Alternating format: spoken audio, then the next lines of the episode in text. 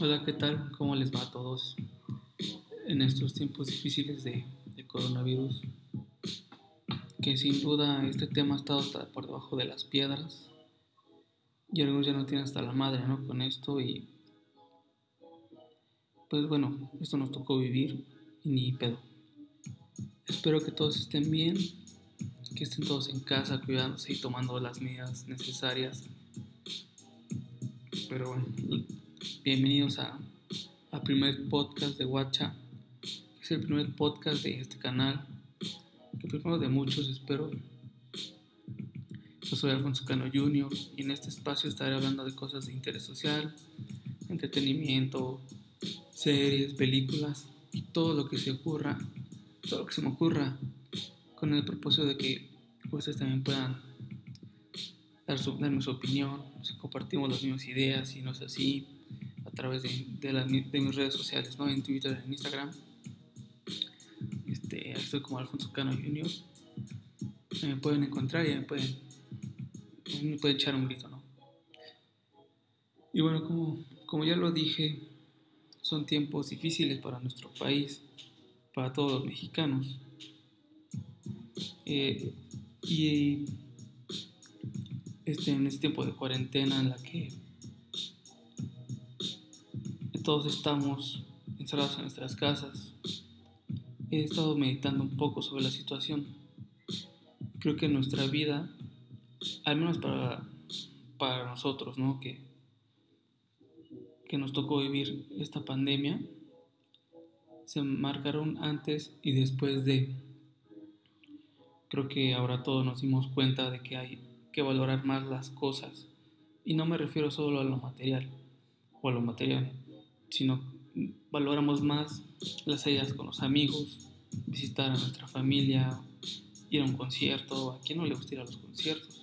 lo personal a mí, o sea, lo que más mm, me afectó porque ya tenía planeado algunos conciertos y pues de repente nada, ir a los museos y algo tan sencillo como ir al café de la esquina y leer un libro que estas, este tipo de cosas me refiero. Esas cosas que, que de un momento a otro, pues, ya no pudimos hacerlas. Estas son algunos ejemplos que ahora todos nos dimos cuenta de que sí los extrañamos mucho, ¿no? Y bueno, sin duda después de que pase todo este confinamiento aquí en México va a haber medidas que afectarán en el modo en que las, volvemos, las vamos a volver a retomar. Los conciertos no van a ser lo mismo. Si vas a ir a un bar con tus amigos, ya va a haber un número determinado de personas, ya, o ya no va a haber las típicas 500 personas en un espacio de 3, 4 metros Tal vez estoy, tal vez estoy exagerando, pero es como un ejemplo de que ya no, ya no se va a poder vivir con esa normalidad que teníamos antes. Este, sin duda afectan a todo tipo de eventos masivos y bueno, se están cambiando las costumbres y comportamientos que antes teníamos, ¿no? Como el simple de los abrazos o hasta un saludo, ¿no? Ya los tuvimos que cambiar, ¿no? Ya, ya no llegamos con ya no tenemos a, a nuestra mamá o nuestro tío y ya no llegamos y los saludos de beso, ¿no? Ya te los llegas del trabajo, porque algunas personas todavía siguen saliendo porque tienen que trabajar, tienen que salir. Tal vez llegas y en lugar de saludar a tu mamá ya no saludas de beso, ¿no? Ya solamente con una seña, o sea, ya no le das abrazos por el temor de contagiar. Y pues está bien, ¿no? Pero pues definitivamente cambiarán muchas cosas. Algo que me llamó mucho la atención es que con todo este tema de, del quédate en casa, muchas empresas tuvieron que adaptarse a un cambio brusco. Y estoy hablando del home office o del teletrabajo. Que esto ya lo estaban implementando algunas personas, pero en algunas empresas ya había que había algunas que les daban a sus empleados un día a la semana de home office, ¿no? De lunes a jueves tenías que ir de 9 a 6 y el viernes te quedabas en tu casa. Otras, eh, otras trabajan con personas de otros países, ¿no? Que también, bueno, en, mi empresa hay una persona que es de Colombia y, pues ella trabaja desde su casa, pero obviamente con el mismo horario laboral de aquí, ¿no? De, de México de 9 a 6. Pero para otras fue difícil adaptarse, porque creo que no estaban acostumbradas o porque hay algunas empresas que llevan un, modelo de, de, hace muchos años en las que no quieren renovarse, no quieren adaptarse a estas nuevas tendencias de trabajo, que yo creo que hasta les da miedo, ¿no? Escuchar la palabra home office, porque piensan que es no de que no vas a trabajar, que es no de que, ah, todo de el viernes del home office, pero yo ya sé que te vas a dormir, que no vas a estar contestando los mensajes, que no vas a trabajar bien, pero pues que piensa que la productividad de los empleados este, baja, ¿no? Lo, lo, que yo creo que ya están cayendo en un, en un grave error, porque hay estudios que demuestran que es al contrario, ¿no? Que aumenta la productividad, ¿no? Porque estás en tu espacio, estás en, un lugar en el que tú lo puedes adornar como quieres y trabajas como quieres, ¿no? Comes a la hora que quieres, si se puede. Pero es algo que en lo personal, ahorita que hago el home me gusta muchísimo, ¿no? Lo disfruto mucho y la verdad es que no descuido el trabajo. Y bueno, también pienso que también pueden haber varios factores por las que no funciona el home office. Que gente mayor, ahora que estas empresas que, que tuvieron que forzar el home office hay gente mayor, hay gente, personas mayores que, que no pueden entender ahora las, las nuevas herramientas digitales. Que, o algunas que no cuenten con un buen internet o simplemente no tengan un espacio adecuado. Pero créanme que después de la cuarentena algunas empresas van a optar 100% por este tipo de trabajo. en, mi empresa ya nos dieron la noticia de que ya no tenemos oficinas, ya prácticamente ya, pues, ya no tenemos nuestros, nuestras cosas ahí, nuestros escritorios ahí, en el centro de la ciudad, porque nos dijeron que, que por el mismo que implementamos en el home office, que, o sea, no, no hubo mayor problema, que supimos como que adaptarnos rápido nosotros y mostrar resultados. Creo que pues no, a la empresa ahorita no le conviene estar pagando una, una oficina de 40 mil pesos. Y, y que pues nosotros trabajemos mejor, ¿no? Desde cada quien desde su casa. Pero bueno, también he visto que en el campo, en varios campos o hábitos han tenido que adaptar a lo digital, como en el educativo, que también fue un golpe duro, ¿no? Para mí los alumnos. Y esto lo digo porque no todos tienen los medios para solventar una, ahora una modalidad online. Una, este, creo que todos nos dimos cuenta de que no todos los alumnos de nivel básico tienen el, el gusto de, de una computadora en casa, tienen que ir a un, a un café internet. Pero bueno, este, no todos tienen los medios, ¿no? En lo personal se me hace algo muy poco productivo para ellos está bien, digo, no, no, no critico la moda online, yo he estudiado de manera online, pero en lo personal yo creo que está bien para, para no sé, un grado de universidad, una materia de universidad o un posgrado, ¿no? Para, para, pero para un nivel básico siento que no va.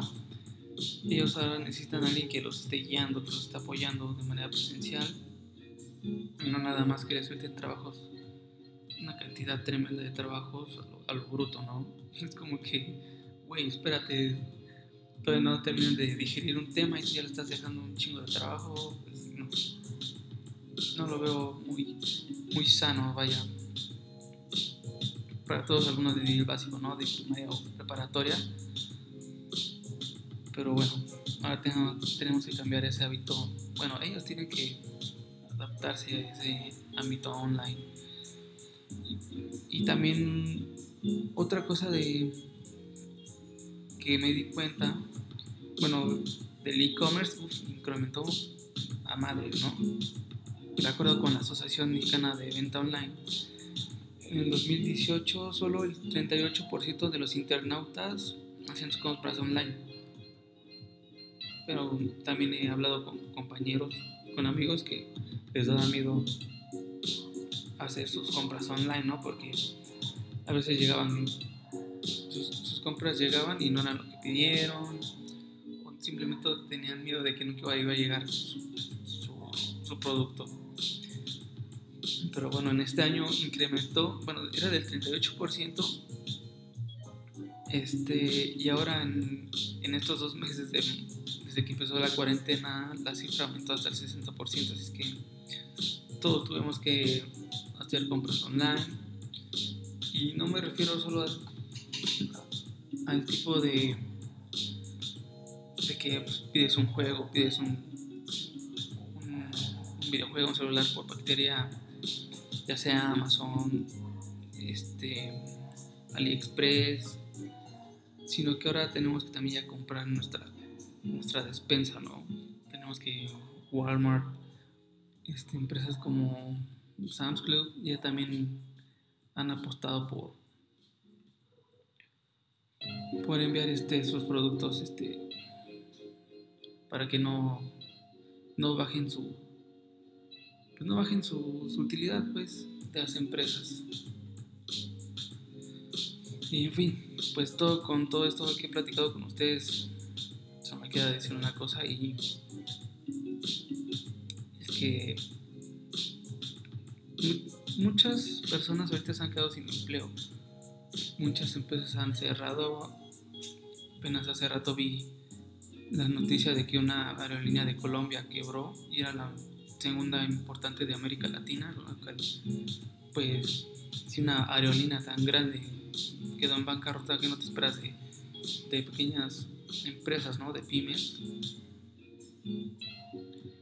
que es algo que mm, me duele mucho escuchar, pero bueno, las empresas que, que igual y no saben al cambio, pues van a fracasar, ¿no? Empresas de, de lo que ustedes quieran, ahora ya tienen que migrar sí o sí a lo digital. Con un solo, y no va a ser el único, no va a ser la primera vez o una última que nos va a pasar una situación tan grave como esta, ¿no? uno u otro suceso nos va a obligar a estar preparados para un cambio imprevisto. Debemos de saber solucionar las cosas y tener siempre esa disposición de aprender y pues no rendirse. Este, no sé, ahorita implementar este, vender cosas por internet, no sé, brindar algún tipo de asesoría vía remota, ¿no? Con, con, algún alumno, dar clases, este, vía online, pero siempre con esa buena actitud, con la paciencia que necesitan esas personas porque ahorita también son tiempos difíciles. Y bueno, infórmate bien sobre las noticias, no, no te creas todo lo que dicen en las redes sociales. Consulta varias fuentes, ve la misma noticia pero en diferentes periódicos, en diferentes portales informativos y trata de corroborar que no sea una fake news porque es lo que ahorita está paniqueando a la gente, está todos compartiendo un video de que ya no, no sirven los, los insumos de salud o que ya hay muchos muertos allá y siempre infórmense bien, no hay que hagan en la paranoia ni en el pánico. Eso se los recomiendo mucho Y muchas gracias por haber escuchado este podcast. Es un pequeño podcast rápido, pero bueno, qué bueno que me acompañaste en, este, en, este, en esta primera emisión. Espero te la hayas pasado muy chido. Mm. Fue algo improvisado, pero bueno, tenía que, ya tenía ganas de hacer uno, uno, uno como esto de, hablar de la situación que está viviendo el país que sin duda este año lo vamos a recordar como el peor de todos, pero bueno, quedar ahí como un, pinche año culero, estuvo de la chingada todos encerrados, este, con el peso, con, con toda el alza de precios, pero bueno, hay que echarle ganas, ¿no? Ya pudimos salir de situaciones complicadas y no dudo de que México lo va, lo va a superar una vez más. Espero tus opiniones en redes sociales que me digas, que me mandes un tweet, que me mandes un mensaje en Instagram de todo lo que acabo de compartirte. Y, bueno, está en mis redes sociales, en Alfonso Cano Jr. en Twitter, e igual en Instagram. Ahí me puedes, puedes watchar. Y pues bueno, quédate en casa y cuídense cabrones, ¿no? Ya va a pasar esto. Vamos a empezar a salir de manera gradual. Hay que decir que no va a salir todos de madrazo, ¿no? Si esperamos de tenemos la idea de que vamos a salir, va a llegar el momento de que nos digan ya pueden salir de casa y, todos, ¿no? A la normalidad. La verdad es que no va a ser así, va a ser de una manera gradual y con muchas, muchas, muchas medidas de seguridad. Así es que pues vamos a tener una nueva realidad en México. Nos vemos hasta la próxima.